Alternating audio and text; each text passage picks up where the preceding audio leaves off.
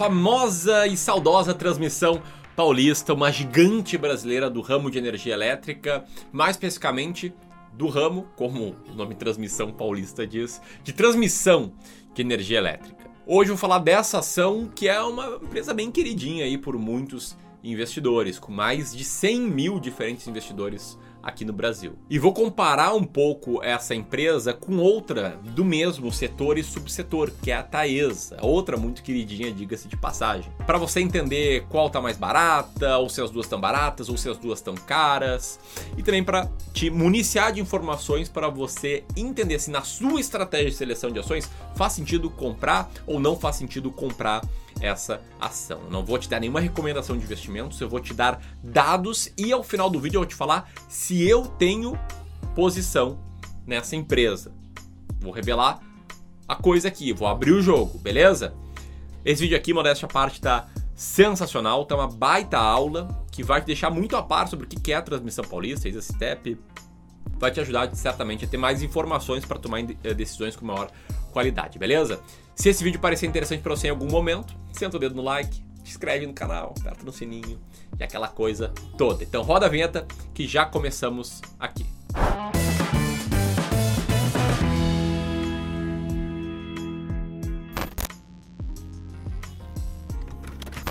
Bom, então vamos lá, tá? Eu quero falar tudo o que você precisa saber sobre a Companhia de Transmissão de Energia Elétrica Paulista, CETEP. Tem ações de código TRPL13 e TRPL4. Tá? O que é essa empresa? É a maior empresa privada de transmissão do setor elétrico brasileiro. Está presente em 17 estados e opera uma enorme rede de transmissão, né, de torres de transmissão de energia sendo responsável por 33%, um terço de toda a energia elétrica transmitida do país, por 60% de toda a energia elétrica transmitida no Sudeste e por 94% da energia elétrica transmitida para o estado de São Paulo, não à toa, né? Transmissão paulista.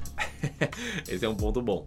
Bom, essa empresa ela nasceu em 1999 a partir da divisão dos ativos da Companhia Energética de São Paulo, a CESP, como, uma, como parte do programa de privatização do Estado. É coisa boa privatizar a empresa. Em 2002, ela foi listada na bolsa, ela entrou lá na B3, em leilão público e em um leilão público realizado pelo governo paulista na Bolsa de Valores no ano de 2006, a empresa foi enfim privatizada. Sendo que o grupo ISA, e por isso é ISA CETEP, assumiu o controle com 50,1% das ações ordinárias, que são aquelas que têm direito a voto, tá? E hoje essa empresa aqui, ela tem 1.500 empregados, 1.500 colaboradores, com mais de 20 mil quilômetros de linha linhas de transmissão pelo Brasil, o que dá 25,9 mil quilômetros de circuitos, 2.385 quilômetros de cabo de fibra ótica, 140 subestações e desde a sua constituição ela já investiu cerca de 10 bilhões de reais na expansão desse sistema. E a controladora, como eu falei, é a ISA, ISA, é um dos maiores grupos de transmissão de energia elétrica da América Latina, que tem aí 43 diferentes empresas no seu guarda-chuva. E um dos grandes acionistas da ISA Citep é a Eletrobras, empresa cujo um vídeo a gente publicou aqui recentemente no nosso canal no YouTube. E hoje, essa empresa, a Transmissão Paulista, conta com 127.479 investidores pessoas físicas e 653 investidores pessoas jurídicas. E no ano de 2020 ela teve bons resultados, um bom crescimento em relação a 2019, mesmo ajustando aí por eventos não recorrentes, é, o que acaba sendo uma característica de empresas de energia elétrica em anos com IGPM, com inflação muito alta, conseguir uh, repassar isso bem para o seu resultado. E não à toa, essa empresa, por ser desse ramo de energia elétrica, com previsibilidade de contratos, de concessões, previsibilidade de quanto tem que investir, ter certa previsibilidade de lucro, ela conseguiu distribuir bons dividendos aí desde que foi listada em bolsa. É claro que oscilam de anos bons para anos não tão bons, mas recentemente, inclusive, pagou muitos dividendos da Transmissão Paulista, que se tornou uma queridinha de muitos investidores que focam em receber dividendos. E se a gente está falando aqui de empresa do ramo de transmissão de energia elétrica, uma grande rede de quilômetros de torres de energia elétrica por todo o Brasil que pagam bons dividendos, você logo deve ter pensado, bicho, será que essa empresa aqui é a nova Taesa? É a nova, eu adoro isso, né? É a nova Magazine Luiza, é o novo Messi, o novo Maradona. Eu cresci ouvindo falar que todo craque argentino era o novo Maradona. Era o Ortega, o Saviola, e tipo, toda hora tinha um novo Maradona, nenhum, nenhum virou novo Maradona. Hein? Mas grande ponto é, tá? A Taesa, certamente você já ouviu falar, uh, talvez você até saiba que a gente tem posição na Taesa, no nosso fundo de investimentos em ações. Também atua, né, no setor de transmissão de energia elétrica tem uma malha de rede de energia em operação de 11 mil quilômetros, é mais ou menos a metade do que tem a transmissão paulista. Tem 97 subestações, né, 40% ali a menos que a transmissão paulista. Mas enfim, é uma, ainda assim é uma gigante do ramo. E até uma coisa engraçada, né, comparando as duas, olhando para alguns dados é, alguns dados de investidores, a gente vê que a Taesa tem mais investidores pessoas físicas, elas têm 143.500 investidores pessoa física e menos investidores pessoas jurídicas, tem 408 investidores PJ.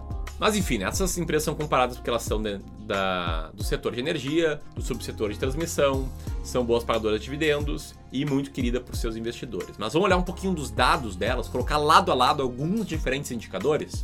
Olha aí a tabela que está na tela agora, para perceber como a transmissão paulista tem em praticamente todos os indicadores preço por lucro, EV, EBITDA, preço por valor patrimonial, dividend yield, dados melhores que a Taesa. Porém, ela tem menor ROI e menor ROIC, o que explica porque ela acaba sendo mais barata do que a Taesa nos demais indicadores. Né? Geralmente, quanto maior o ROI, maior o ROI que da empresa, mais cara ela tende a se tornar, porque investidores valorizam muito um alto ROI, um alto ROI nas empresas que eles investem. Não existe almoço grátis. Bom, faço um gancho aqui, um parênteses para perguntar se você é acionista da ISA CETEP. Comenta aqui abaixo se ou não, porque eu já vou revelar se eu sou ou não, tá? Mas antes disso, antes de responder se eu invisto ou não em transmissão paulista, você pode perguntar, pode achar, em especial se você é novo aqui, que a minha decisão de investimento, que a minha decisão de seleção de ações é, sei lá, por causa dos bons resultados, por ser um setor estável, perene, ou por conta de alguma das várias razões que a própria empresa cita no seu site, que são razões para investir nela, né? Fora geração de caixa, dividendos, ah, crescimento, rentabilidade, investment grades, valuation, enfim. Mas na verdade, para mim, só existe uma coisa que importa na hora de selecionar uma ação. Uma única coisa. Se ela está descontada ou não. Em outras palavras, se ela está barata ou não. E que fique claro, ação barata não é uma ação cotada a 1, 2, 3 reais, tá? Isso não tem nada a ver. Valor de face não tem nada a ver.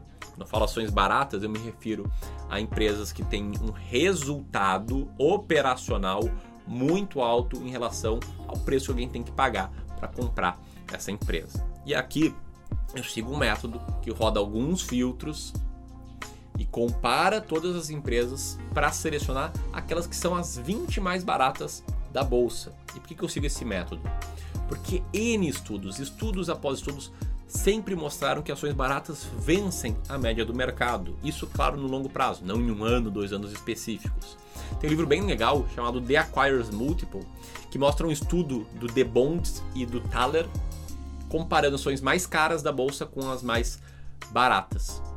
E ele mostra que existe muito claramente um fenômeno chamado regressão à média, em que aquelas ações que mais tinham crescido, aquelas ações que eram as mais caras, cujo lucro mais tinha crescido, tiveram resultados decrescentes com o passar do tempo, enquanto ações mais baratas, que eram aquelas ações que o lucro tinha caído muito nos últimos anos, tiveram resultados bem maiores nos anos seguintes. Eu não vou me adentrar aqui muito nesse estudo, porque eu quero te mostrar esse gráfico que está na tela agora, que é o próprio estudo que eu fiz, backtest que eu fiz, selecionando aí uh, todos os anos as 20 ações mais baratas da bolsa para colocar nessa carteira teórica do backtest que venceu assim por larga margem a média do mercado. E que sim, embora resultado passado não seja garantia de resultado futuro, é mais uma evidência, mais um indicativo de como ações baratas tendem a ter um maior potencial de retorno. E aí, por que eu não quero me estender aqui? Porque eu tô falando sobre a, a transição paulista, sobre a Isa Step, não tô falando sobre ações baratas. E para falar sobre ações baratas, eu tô preparando um evento que vai ser o evento mais completo, gratuito que eu já fiz sobre o tema. É um evento chamado As Ações Mais Baratas da Bolsa. Vai rolar em abril, dias 20, 21, 22. Que eu vou revelar e te ensinar as exatas estratégias que eu sigo para selecionar ações baratas, sem pegadinha. Não ser aqueles eventos em que eu só vou contar minha história e tal, te vender uma promessa e no final a resposta toda vai estar num curso pago. Nada disso, tá? Vou mostrar nesse evento tudo.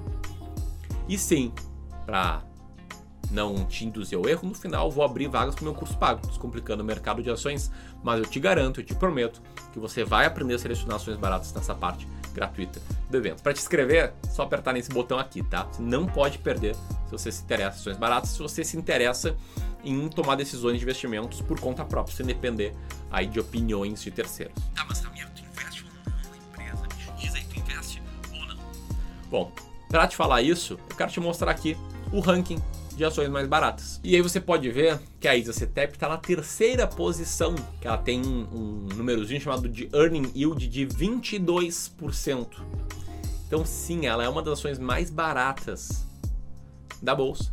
E sim, eu invisto nela. Cerca de 5% da carteira do meu fundo de investimentos em ações é na transmissão paulista. E essa decisão eu tomei de forma muito simples porque eu tenho essa estratégia clara estratégia que eu vou te mostrar, que eu vou te revelar no evento das ações mais baratas da bolsa, você pode apertar aqui para te inscrever. Se você curtiu esse vídeo, compartilhe ele com mais e mais pessoas. Tamo junto?